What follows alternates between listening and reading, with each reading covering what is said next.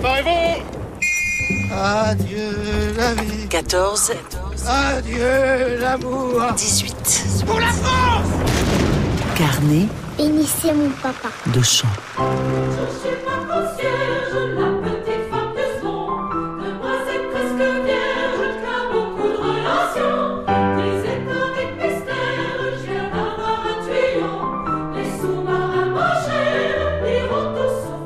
Les sous-marins, ma chère, iront tous au fond de l'eau. Extrait de cette chanson intitulée Bourre le crâne. Ça, c'est ce qu'on appelle du bourrage de crâne. Et c'est le quotidien des Français en guerre. Nous sommes ici, dans les escaliers d'un immeuble, on papote avec la concierge, et qu'est-ce qu'on apprend? Que les sous-marins allemands vont tous être coulés, ma chère madame.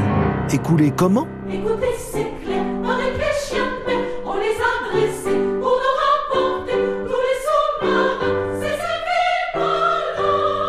Ah ça, c'est très fort. Des chiens de mer dressés pour couler les sous-marins. Et ce n'est pas le seul bobard que l'on a entendu pendant la guerre. Il paraît que l'on va creuser un tunnel jusqu'à Berlin pour prendre à revers les Allemands. Mais comment ne pas croire les annonces les plus extravagantes quand la réalité elle-même est incroyable? L'apparition des gaz de combat en 1915 ou des chars d'assaut en 1916 suscite des bruits apocalyptiques ou au contraire de folles espérances.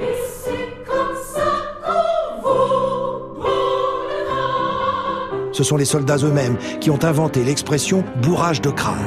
Parce qu'ils comprennent très vite qu'à l'arrière, la propagande décrit une guerre qui n'est pas du tout celle qu'ils connaissent en première ligne. En 1914, pendant les premières grandes batailles, un journal parisien écrit même que les balles des mitrailleuses allemandes vont trop lentement pour infliger des blessures graves aux soldats. Bourrage de crâne, évidemment. Mais sur le front comme à l'arrière, on apprend peu à peu à se méfier du bourrage de crâne, comme en témoigne cette chanson de 1917. Une chanson féroce qui décrit toute l'impatience des Français devant toutes les annonces optimistes qu'on leur sert généreusement depuis août 1914. Oh,